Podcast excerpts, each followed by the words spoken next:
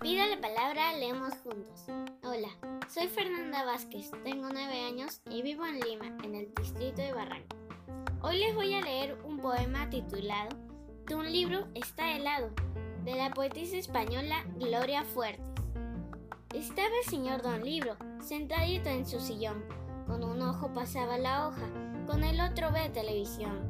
Estaba el señor Don Libro, aburrido en su sillón, esperando a que viniera a leerle algún pequeño lector.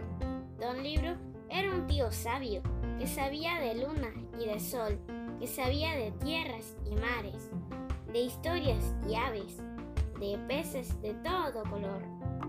Estaba el señor Don Libro tiritando de frío en su sillón. Vino un niño, lo cogió en sus manos y el libro entró en calor. Gracias, espero que les haya gustado.